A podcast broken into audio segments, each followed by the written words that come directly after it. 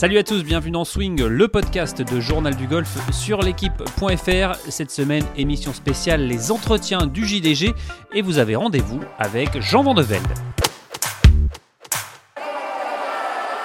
Euh, pour revenir vraiment en arrière, euh, toi tu es né en 66.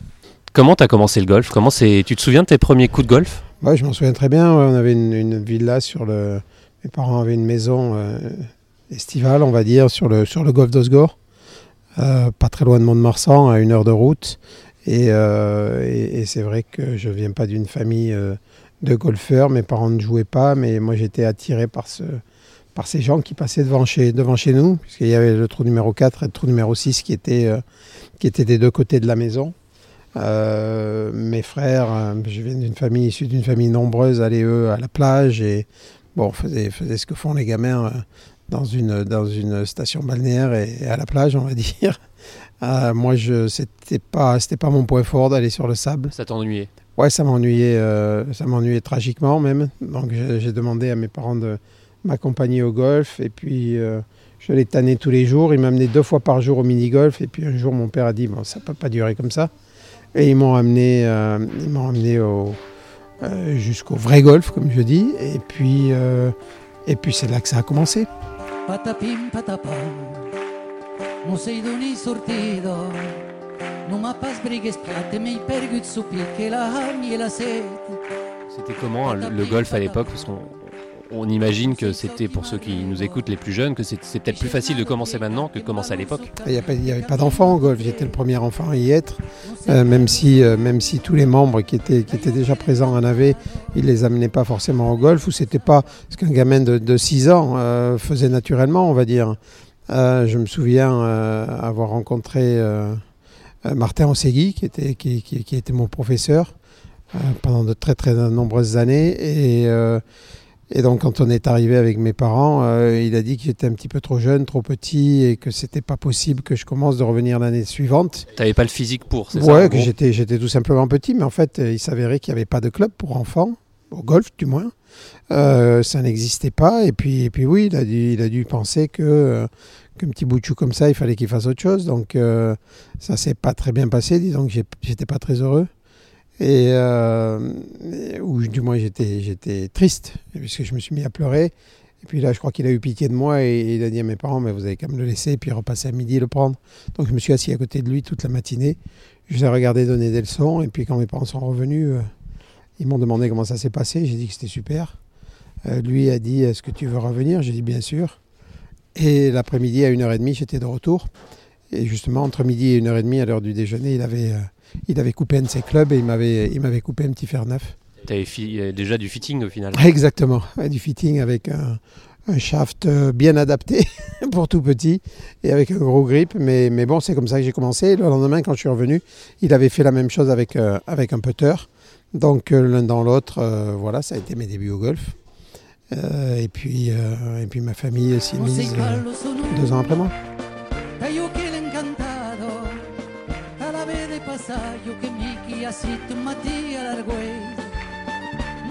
Ce qui est sûr, c'est que j'avais euh, ouais, j'avais déjà cette, cette passion puisque je, je courais du practice au putting green et du putting green au practice. Donc euh, voilà, c'est comme ça que ça a commencé. C'était vraiment un sport, euh, c'était un sport d'été euh, euh, auquel euh, tu vois, moi je m'adonnais euh, de, de, on va dire de, aller euh, du mi-printemps jusqu'à jusqu'à la reprise scolaire ou jusqu'à fin septembre. T'avais hâte que l'été arrive. Ah ouais, ça c'est sûr, et j'y passais mes journées. Euh, donc euh, donc c'est comme ça que ça a commencé. Et, et je me souviens avoir fait ma première partie à, à l'âge de 9 ans. Donc tu vois, j'ai passé du temps, j'ai passé du temps au putting green, au chipping green et, et sur un practice. Toujours à Osgore avec Toujours à des. Osgore. sur- sur- non, il n'y avait, avait pas de golf avant de Morsan. des adultes sûrement en, avait- adversaire. Que des adultes. Ouais, mais bon, pendant trois ans, j'ai pas joué, donc j'ai fait des gammes. Et c'est vrai que ma première partie, euh, euh, j'avais eu un, mentor euh, qui s'appelait Monsieur Cossé.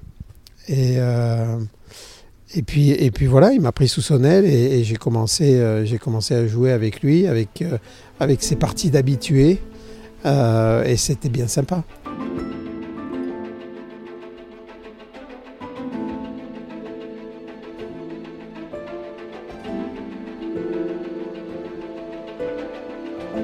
C'était une bonne partie ou euh, C'était une partie dure. Euh, je veux dire, on faisait, on m'épargnait pas grand-chose. Je euh, j'avais pas le droit de jouer des départs des dames ou des départs avancés, donc je jouais avec eux. Ce qui veut dire que je passais jamais ni les bruyères ni les fougères, hein, puisqu'à l'époque, euh, golf d'Osgore, sur les, au moins 80-100 premiers mètres, euh, tu une végétation quand même très dense. Donc, euh, donc pas simple de, passer tout ça au carry quand, tu as 9 ans.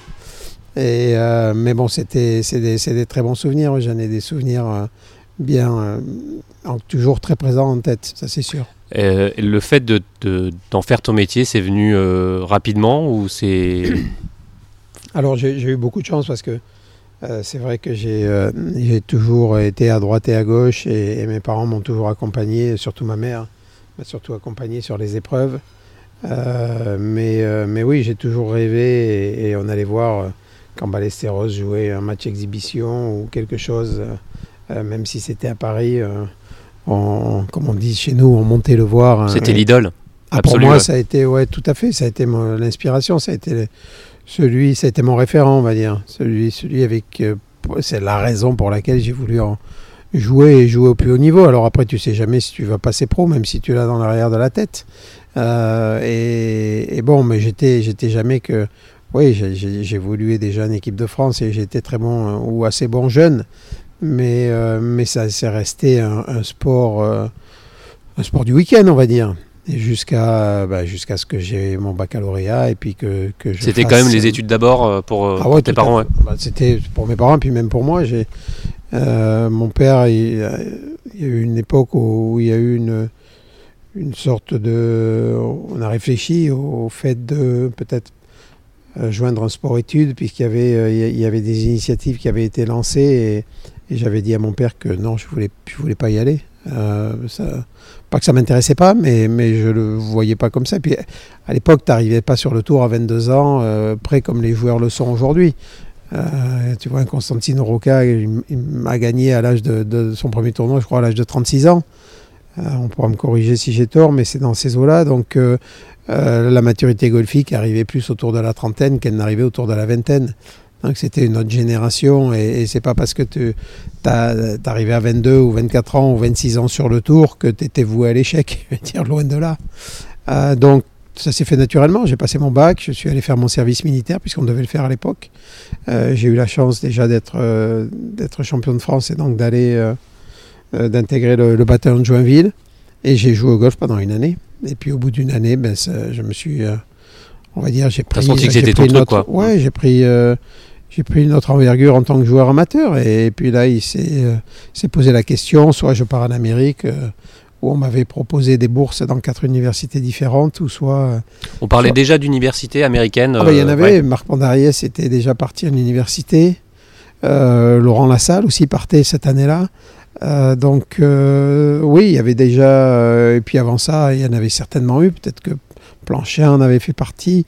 Bon, il faudrait, il faudrait vérifier tout ça, mais une, chose est certaine, c'est que j'avais cette opportunité de partir là-bas ou, ou de rester ici. Donc j'ai- opté pour rester, pour passer professionnel. Et puis je me suis laissé, euh, je me suis laissé deux ans pour, euh, pour voir euh, où j'en étais et à quel niveau j'en étais. Et, et puis sur, si le- le- la façon de vivre me plaisait aussi. Enfin bon bref, tout, tout ce que tu vas découvrir Mm. en jouant au golf tous les jours et pas juste en te préparant pour être en forme cinq semaines dans l'année ou six semaines. Euh, et, puis, euh, et puis après voilà, tu regardes pas dans le rétroviseur. Tu passes tes cartes, tu les as et, et puis euh, ouais, à 22 ans j'étais sur le tour.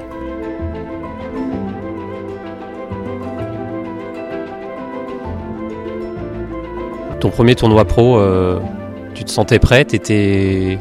J'étais prêt à, prendre quelques corrections, c'est d'ailleurs ce qui s'est passé.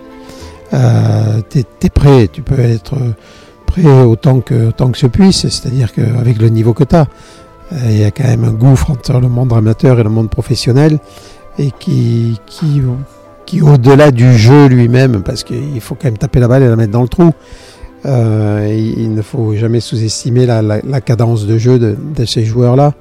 Donc tu joues euh, six jours par semaine quand tu joues un tournoi et tu en manches euh, trois ou quatre de suite. souvent dans des pays différents, euh, qui, ont des, euh, choses bêtes, mais euh, une langue différente, euh, une culture différente, euh, une nourriture différente. Enfin bon, bref, donc tu peux être assez vite déstabilisé. Et, et c'est vrai que cette expérience de, euh, de personnes qui, qui voyagent aussi beaucoup et qui a cette habitude-là de, de vieux briscards, ça, ça s'acquiert au fil du temps. Tu te souviens de, de parties avec euh, des joueurs que tu admirais, où tu t'es retrouvé là, toi en tant que jeune joueur, euh, avec eux finalement à jouer le même tournoi? Ah oui, je me souviens très très bien. ouais, je me souviens très bien avoir participé à l'Open de France en 1986 et j'étais toujours amateur et j'avais été le seul amateur à faire le cut. C'était au Racing Club de France à la Boulie. Euh, donc là, j'avais eu euh, quelques belles parties. J'avais fini la dernière partie avec Mark James, avec qui j'avais un petit peu discuté. Et puis ensuite, quand, euh, quand j'ai eu ma carte sur le tour, donc là on parle de, de janvier, janvier 89, février, il me semble, j'étais, on avait joué aux Canaries et euh, Golfe del mon premier tournoi donc étant euh, membre à part entière du tour. Et j'étais euh, en dernière partie des premiers tournois que je- auxquels je participais. Et j'avais joué avec Woznam. Donc tu t'imagines que effectivement ça avait, été, ça avait été une journée d'apprentissage. Tu l'avais plus regardé que. Oh, ben, tu- forcément, ouais. tu le regardes davantage que tu ne joues. Euh, mais, mais bon, j'avais, je sais pas, j'avais fini dans les 20 premiers ou quelque chose comme ça, ou dans les 15. Euh, je sais plus exactement, mais c'est vrai que le, le samedi, euh, j'a- j'avais pas, je crois que j'avais fait 74, j'avais pas joué en dessous du par, non.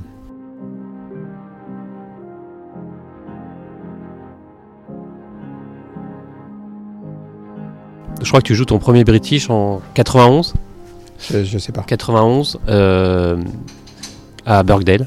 Ouais. Tu te souviens de, de cette première aventure euh, à l'Open britannique euh, ou non, pas du tout. Qui avait gagné cette année-là? Becker Finch? Ouais, Baker Finch. Ouais, je m'en souviens très bien. ouais. je me souviens très bien. Ça avait été. euh, euh, je me souviens très bien avoir, euh, avoir raté le cut. Je me souviens très bien avoir suivi quelques parties. Je me souviens très bien être. Quelle partie, tu te souviens ou pas? J'avais, suivi Richard Boxall quand il s'était cassé la jambe sur le départ du 9. C'était au 9 ou au 10 au 9. Ça, ça- il avait une fracture de, facture et de, de fatigue. Il s'était sectionné le, le tibia, il me semble. Euh, c'était, impressionnant. Donc ça, c'était le week-end ça, c'était le week-end, ouais. Donc tu étais resté. euh, J'étais resté pour voir, pour, pour voir les joueurs, ouais. Et puis, et puis c'est vrai que j'avais suivi aussi Baker Finch le samedi. Euh, je crois qu'il avait fait 65, un truc dans ce style. Et euh, bon, bref, j'avais fait le tour, quoi. Tu te souviens de quand tu rentres dans les vestiaires de, de la première fois dans, du British, tes, joueurs, euh, tu te souviens pas de personnes que tu as croisées de...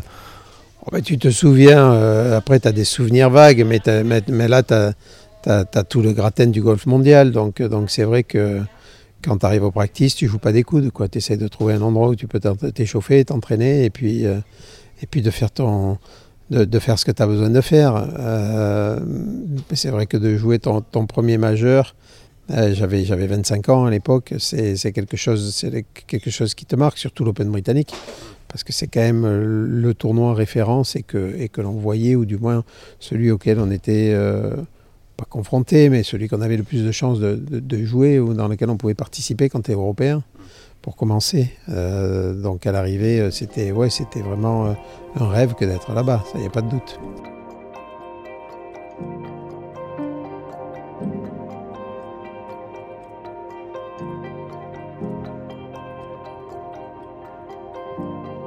Si je te dis euh, Greg Turner, Ouais, Greg Turner, c'était le Romain Masters. 93. C'était, Ouais, 93, le dernier tour du Romain Masters que j'ai joué avec lui.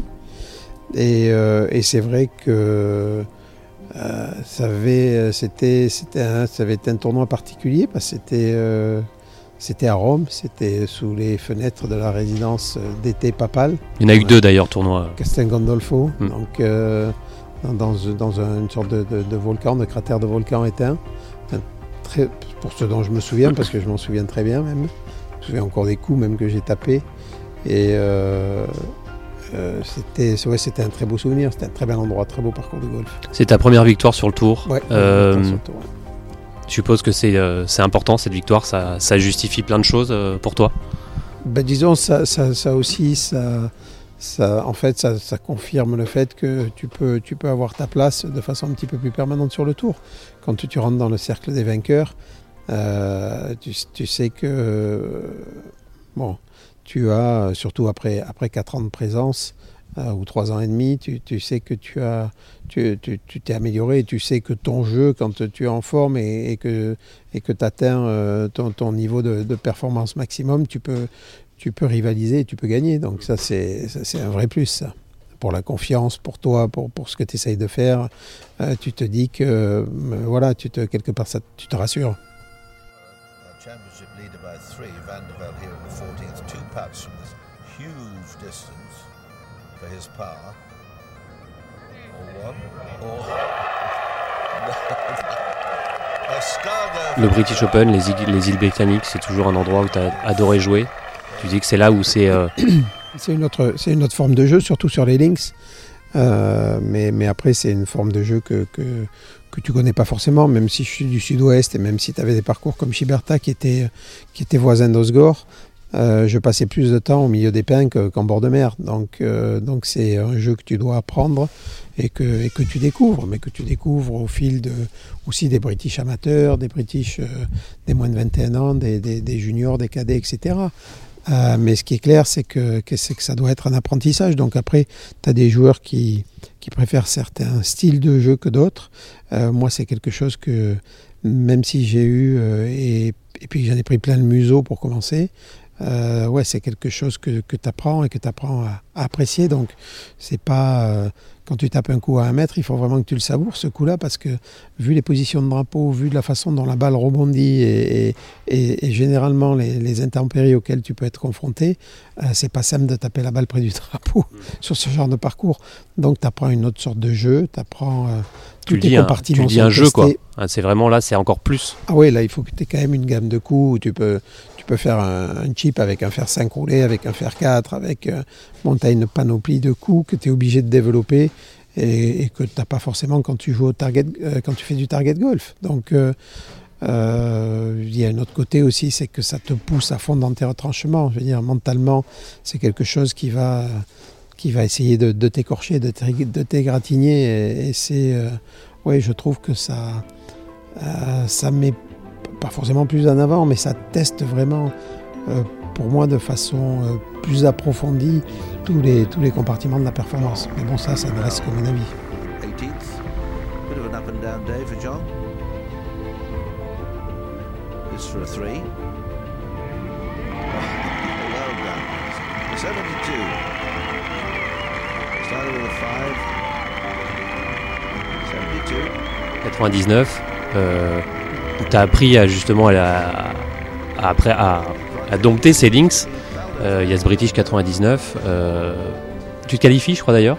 Ouais, je me qualifie au, bout de la rue. Je fais 67-67. Je crois que je gagne la qualif avec 4 ou 5 points d'avance.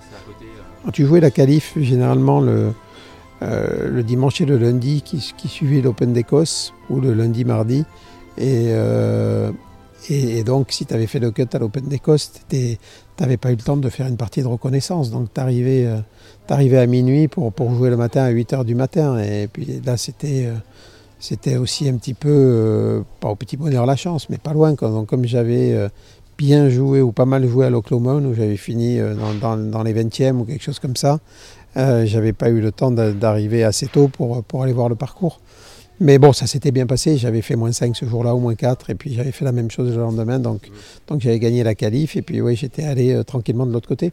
Ça s'était fini lundi soir, parce que je me souviens avoir joué le mardi la, la, la partie d'entraînement et ne pas jouer le mercredi à, à Carnoustie.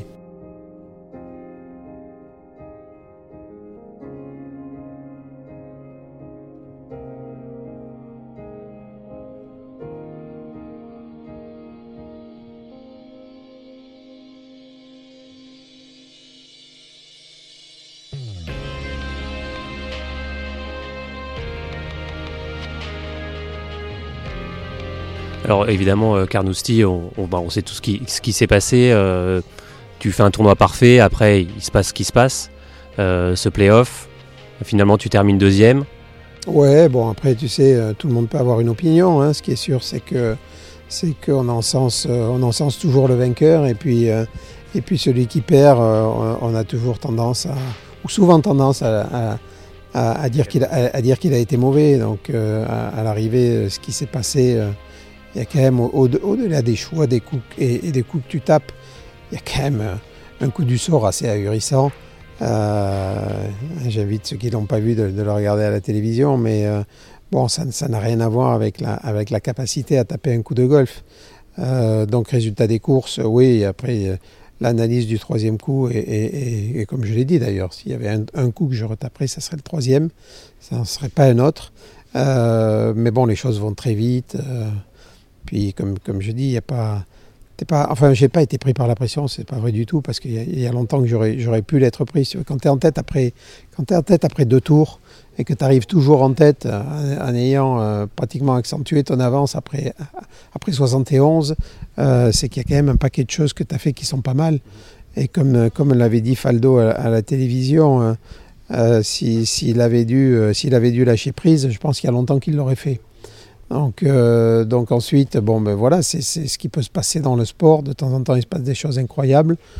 Ça m'est arrivé à moi. Pourquoi moi? Maintenant, ça, c'est des questions c'est des questions auxquelles on peut, on peut toujours, euh, sur lesquelles on peut toujours s'attarder, mais pourquoi la vie aussi?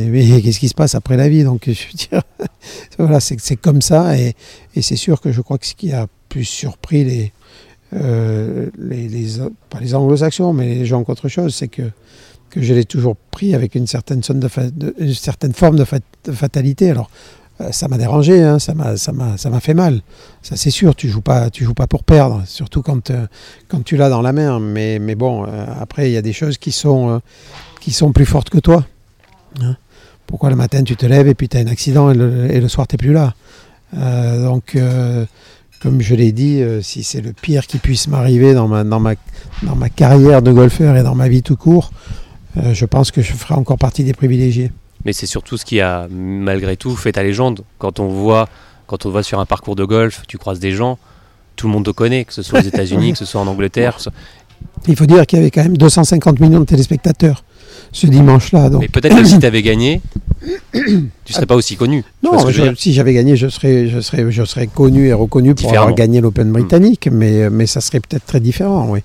Donc euh, après, tu sais, tu peux, c'est difficile de refaire l'histoire. Mais, euh, mais oui, ce qui est certain, c'est que, je dis toujours, hein, c'est, c'est, euh, c'est très facile de, de gagner avec... enfin, comment te le dire?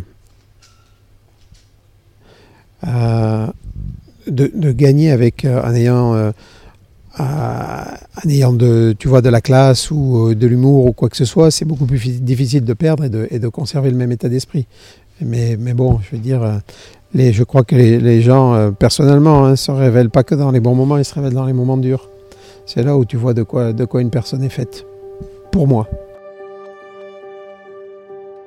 Rest of the spectators on the course make their way down to get a view of the closing stages. never tell.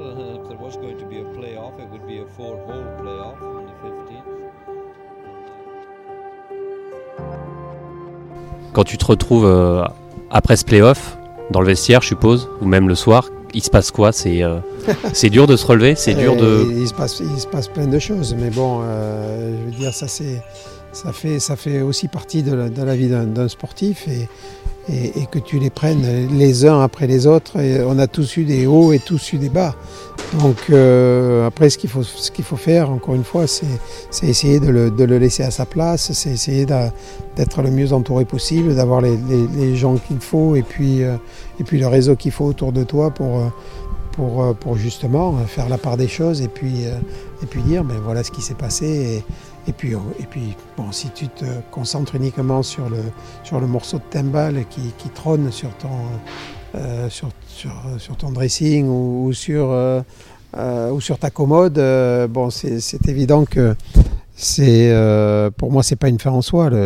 L'important, c'est le chemin. Quoi. Et, et ce que ça m'a prouvé ce jour-là, c'est que, que là, j'étais plus capable de gagner euh, qu'un tournoi euh, sur le circuit européen, euh, même s'il y avait un très bon champ de joueurs, un tournoi régulier, mais, mais de m'imposer sur un tournoi majeur. Et là, c'est plus la même. Là, tu fais pas partie du, tu fais pas partie du, dans ta tête. Disons, as passé un pas, quoi. Tu fais partie d'un club de joueurs qui est, qui est assez, ou qui était assez serré. Et justement, je crois que tu avais dit dans une chronique du journal du golf que le, la vie et la carrière, c'est savoir prendre des coups. Bah, c'est savoir en prendre des coups et puis, et, puis, euh, et puis aussi savoir célébrer les bons moments. Comme je te disais, euh, gagner avec grâce est toujours plus facile que de perdre avec grâce. Euh, mais, mais ça, c'est le, le lot commun de chaque sportif. Et puis, le golf, n'en parlons même pas. Je veux dire, tu, tu gagnes beaucoup moins que tu, que, tu ne vas perdre. Tu vois, tu, tu, prends des joueurs même comme Tiger. Tiger, à sa très grosse époque, gagné 3 sur sur 10. Et, et sur la statistique, il en a gagné, ce qui est impensable. Euh, moi, j'étais un des joueurs qui a, pratiquement fait 10% euh, de top 10 dans sa carrière. Et quand tu t'entretiens avec la plupart des, très grands coachs de ce monde, ils te disent c'est quand même assez incroyable. Donc, euh, donc à l'arrivée, une carrière, c'est pas faire un coup d'éclat, c'est aussi une longévité. très bien jouer au golf, c'est une chose. rester, garder tes droits du jeu et passer 23 ans ou 25 ans sur un tour, ça n'est une autre.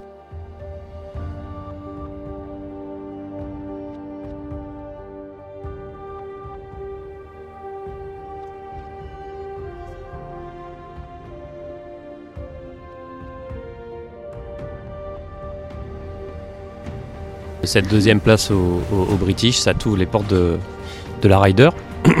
la Ryder Cup, pardon. Et du PGA Tour. Et du PGA Tour. Ryder, Ryder où tu retrouves un certain Mark James, du coup. Absolument. On retrouve un certain Mark James euh, qui est épaulé de, de Ken Brown et, de Sam Torrance et, et qui, ont, euh, qui, ont, qui ont une idée euh, très précise de, de ce qu'ils vont faire ou de ce qu'ils veulent faire et comment ils veulent faire. Et, et bon, voilà, après, euh, c'est le, capitaine de l'équipe. Le capitaine de l'équipe euh, est plus un sélectionneur qu'autre chose. Hein. On appelle ça capitaine. Euh, je ne suis pas sûr que ce soit le bon terme. Et, c'est le, le pacha, quoi. Donc il, peut, décider de faire ce qu'il veut.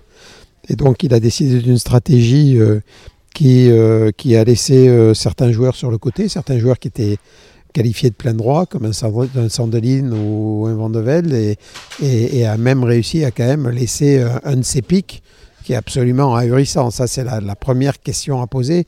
C'est généralement euh, les cartes blanches ou, ou, les gens que tu prends en joker euh, à, la, veille du tournoi sont les gens qui sont très en forme et que tu penses que tu vas utiliser. C'est des jokers. Donc, euh, donc tu mets, euh, tu vois, c'est comme si tu joues au midboard et que tu, et que tu mets ton increvable ou que tu mets ton, ton prioritaire. Euh, là, là, là, il a quand même joué, laissé un de ces trois jokers assis sur le banc des remplaçants pendant trois jours ou deux jours et demi. C'est absolument incroyable. Donc, donc écoute, ça a été quand même une expérience extraordinaire. Euh, j'ai joué le dimanche et, là, j'ai pas été épargné parce que j'ai pris Davis Love euh, qui avait, euh, je crois, des, je crois qu'il a fait 5 matchs, 5 victoires ou 4 matchs, 4 victoires. Enfin, bon, bref. C'était celui ou un de ceux qui était le plus en forme. Et, et là, je l'ai pris de plein fouet. Mais, mais oui, c'était, c'était, c'est une expérience quand même. Enfiler le, le costume de l'équipe européenne, c'est quelque chose bah, qui doit représenter un truc de, de fou. Hein. Je, je, je suppose, hein, quand tu tu fais partie de cette élite. Euh. Bah, c'est certain, je crois qu'on est quoi 150 dans l'histoire ou 160 à avoir joué la, la Ryder Cup de l'histoire pour l'équipe européenne. Donc c'est, on n'est pas très nombreux. Euh, d'être le premier Français, euh, c'est un honneur incroyable.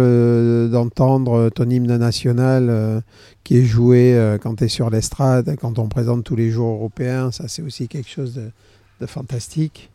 Et, oui, je veux dire, il y a quand même c'est, euh, ça peut être aussi, euh, euh, encore une fois, tu vois, là tu te prouves que tu peux, tu peux être dans les 9 sélectionnés au, bout de, au bout de 12 mois. Donc là, tu fais vraiment partie de, l'élite des, joueurs européens pendant, pendant une période donnée, et cette période qui est qualificative de, pour cette équipe européenne. Donc c'est, encore une fois, tu... Tu, valides le fait que, que tu avances et, que tu progresses. Donc tu gagnes, tu failles de gagner un, tournoi majeur, tu joues en équipe de Ryder Cup. Bon, as quand même, euh, si, avec ça, euh, tu t'es pas rassuré au niveau de, tes compétences golfiques, je crois qu'il y a un problème.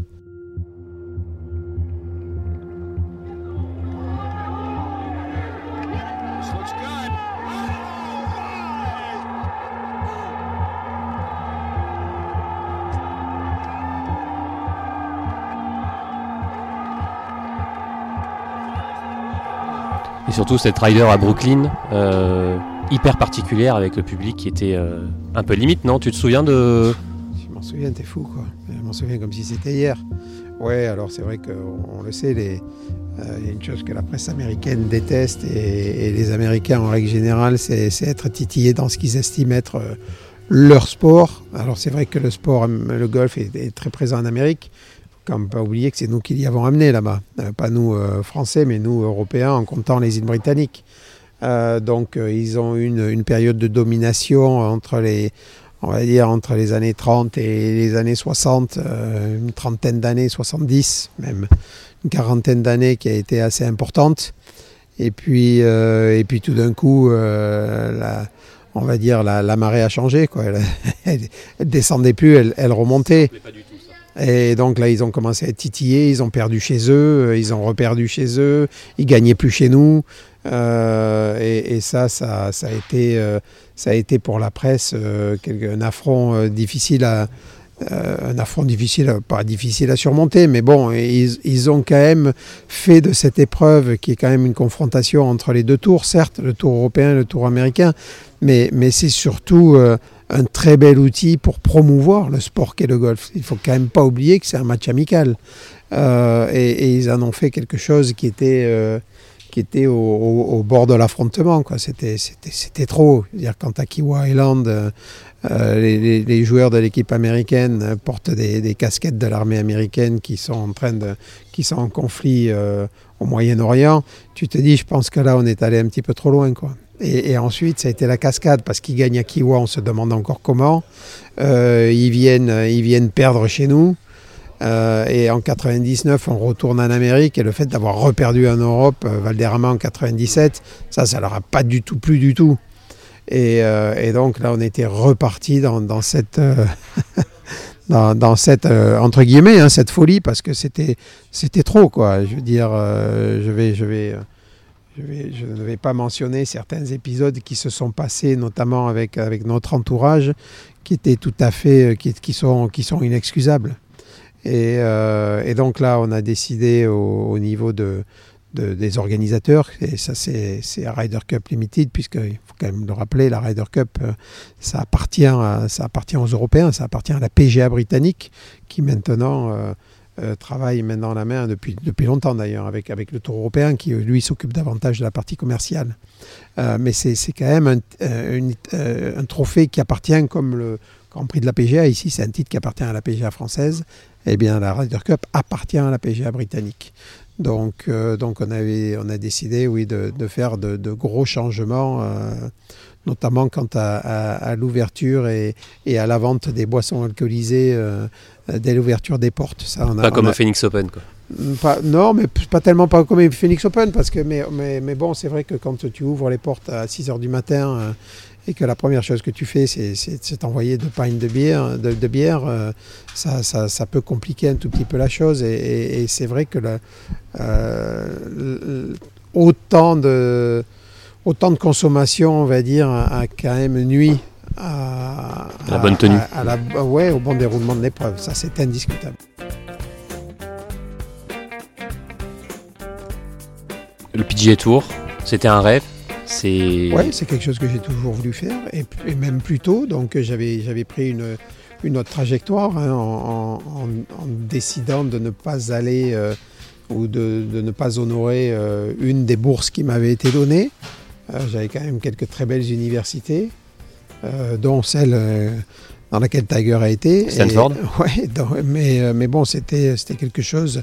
Je, je, voulais, moi, ce que je voulais, c'était jouer avec le 5 magique. Je voulais jouer avec avec euh, Ballesteros, je voulais jouer avec euh, Faldo. Le 5 magique, c'était Ballesteros, Faldo, Woosnam, Lyle et Langer. Et, et, donc, si tu veux, le, le, le jeu, euh, moi j'estimais qu'il était. Que c'était pas la peine d'essayer de s'exporter pour aller jouer au, meilleur niveau. as quand même Norman qui a commencé en Europe, après tu avais tous les Australiens qui étaient là, tu avais tous les Africains du Sud aussi qui étaient là et qui ont commencé chez nous, les Allenby, les Appleby, euh, avant ça tu as Unique Price, euh, quand je te dis tous les Australiens, tu avais Roger Davis, avais... ils étaient tous là les gonzes. Euh, tu avais Mark McNulty qui jouait sur le tour en Europe, euh, qui était quand même, euh, qui a passé 10 ans dans les 10 meilleurs joueurs du monde. Tu as David Frost qui est arrivé avant d'aller sur le tour européen. Donc, ah, ça a changé maintenant, c'est. Ah, maintenant, c'est plus. c'est oui, les choses ont, ont, changé et bien changé. Mais bon, et puis tu avais tous ces joueurs britanniques, je suis désolé. Tu avais, avais, Howard Clark, Sam Torrance, Mark James, Eamon Darcy, Christy O'Connor. Tu avais des, des, des, Philippe Walton, tu avais des multiples vainqueurs de tournois et multiples joueurs de Ryder Cup. Canizares, Pinero, Rivero. Euh, ça dira peut-être rien aux, jeunes qui nous écoutent, mais qui ouvrent un petit peu les, livres d'histoire du golf et, ils vont en prendre plein les yeux. Donc, euh, tu étais confronté à ces gars-là toutes les semaines. Euh, tu n'avais pas besoin d'aller chercher autre chose. Alors après, c'était c'était pas ni la même façon de vivre, ni la même culture, ni la même façon de jouer au golf, etc., etc., etc. Je dis pas que de l'autre côté du euh, de l'Atlantique, il n'y avait pas du très très haut niveau, mais c'était pas aussi marqué. Hmm. C'est pas vrai. Euh, maintenant, c'est plus la même chose et, ça, on le, remarque et on ne peut que le constater. Mais euh, début, milieu des années 90, c'était pas le cas. Donc moi, je suis parti euh, parce que parce que j'étais nouvelle expérience, nouvelle aventure. Nouvelle expérience, ouais. Et puis quelque part, j'avais pas tourné mon dos non plus au circuit européen. Hein. Je, je partageais mes deux calendriers, donc j'ai joué 20 fois en Amérique ou 21 fois et j'ai joué une douzaine de fois en Europe. Donc certains comptaient double, les majeurs, heureusement, les WGC aussi, heureusement. Mais bon, ça te faisait euh, style une cadence de 3-4 tournois en Amérique. Je revenais, je m'arrêtais une semaine, voire deux. Euh, et puis j'en faisais euh, deux ou trois en Europe, et puis je repartais, j'en faisais 3-4 en Amérique, et puis je revenais. donc ça, c'était un rythme assez compliqué en 2000. Et ma meilleure année golfique aura vraiment été en 2000. C'est là où j'ai, pour moi, où j'ai les joué de façon...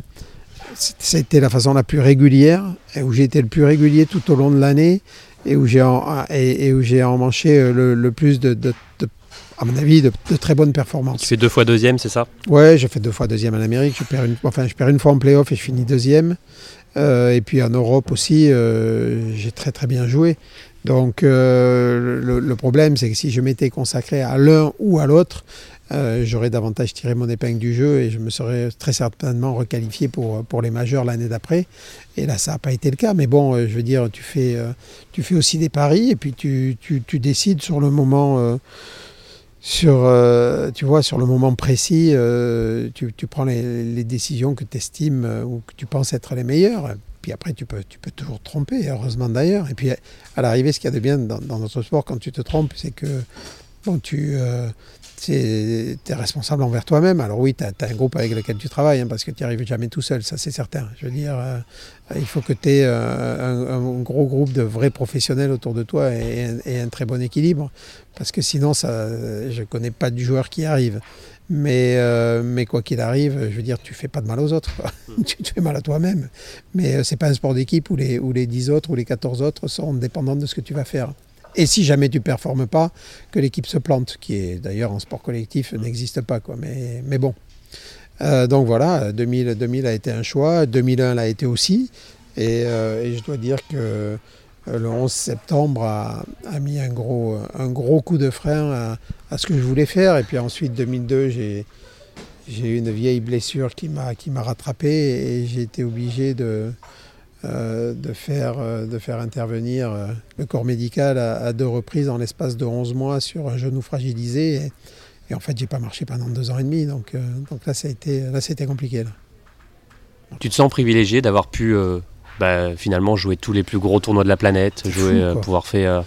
C'est clair. Et puis aussi d'avoir, d'avoir servi pour le, pour le tour, pour pour les autres joueurs qui m'ont qui m'ont fait, golf français qui m'ont fait confiance et le golf français oui euh, alors moi j'ai fait comme les autres hein. j'ai amené ma pierre à l'édifice et puis euh, et puis si j'ai inspiré certains joueurs si j'ai si j'ai tracé la route pour d'autres tant mieux euh, ce qui est sûr c'est que c'est que tu vois dans la mouvance il y, en a beaucoup d'autres qui sont arrivés et, et, on est loin d'avoir terminé alors après notamment Thomas Levé qui Oui, notamment Thomas et puis, et puis des Juste après, générations même plus jeunes.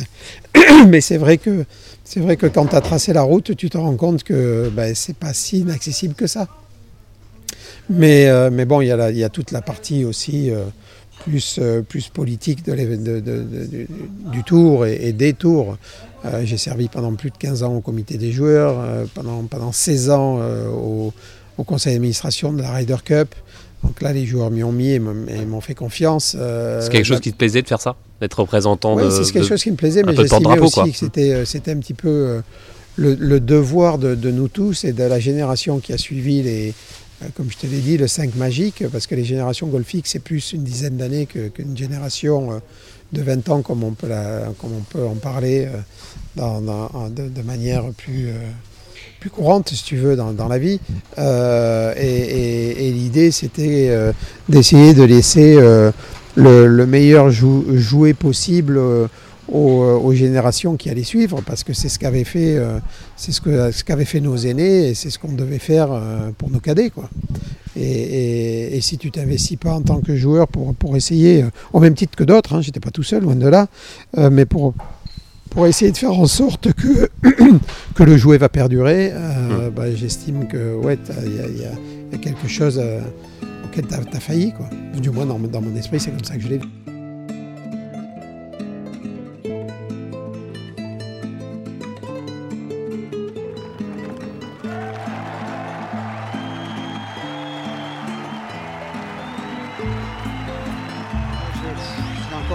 Qui est, en plein dans, mon cœur et je suis, euh, je suis ravi parce que Jean, on a, fait une des plus belles parties euh, aujourd'hui. Ça a été un peu un coup lui, un coup moi et je suis ravi que ce soit moi, mais je voudrais vraiment dire à Jean que je suis content de le revoir à ce niveau et j'aurais aimé euh, gagner un petit peu différemment. Vous savez, c'est le sport, c'est un playoff, hein, c'est un petit peu un qui tout double.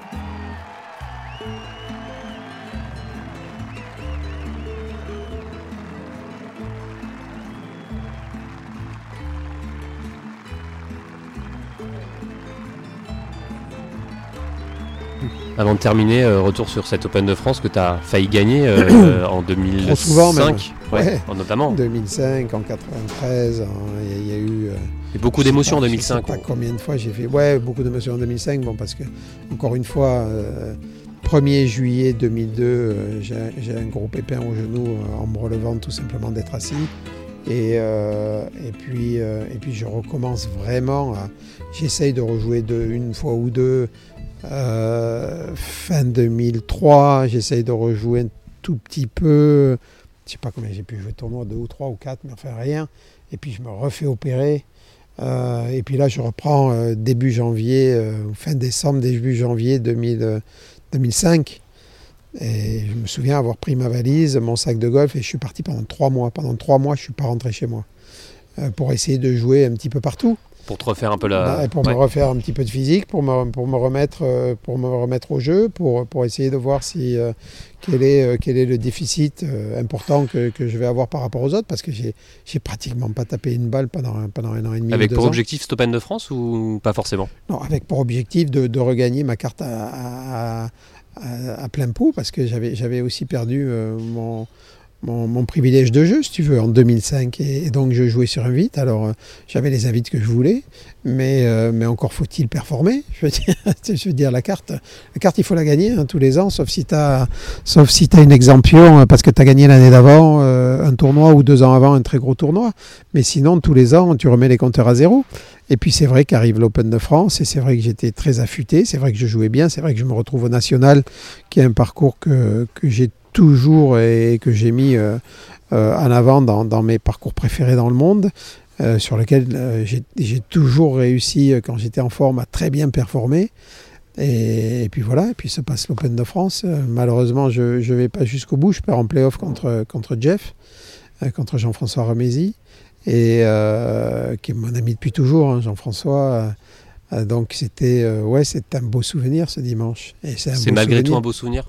Bah, tu rigoles ou quoi Six mois avant, je marchais pas. Euh, donc euh, je crois qu'il faut remettre les choses, euh, les choses à leur place. Je récupère mon droit et un plein jeu et, je retrouve, et je retrouve l'Open britannique à Saint-Andrews. donc, je tiens. Pour, pour quelqu'un qui, qui, ne savait pas s'il allait pouvoir tout simplement remarcher pour être compétitif, pas remarcher pour aller acheter le pain à la boulangerie au bout de la rue. Mais pour être compétitif, c'est assez remarcher pratiquement 100 euh, bornes dans la semaine. Et puis pas le faire juste une semaine euh, tous, les, tous les trimestres, mais, mais le faire, euh, mais le faire trois fois ou de temps en temps quatre fois dans la semaine. c'est une autre chose. Et puis, et puis ça m'a ouais, redonné, ça m'a redonné l'envie que j'avais déjà. Hein. Mon, envie, c'était c'était de m'imposer de, nouveau sur le tour et c'est chose que j'ai faite euh, six mois plus tard euh, au Portugal.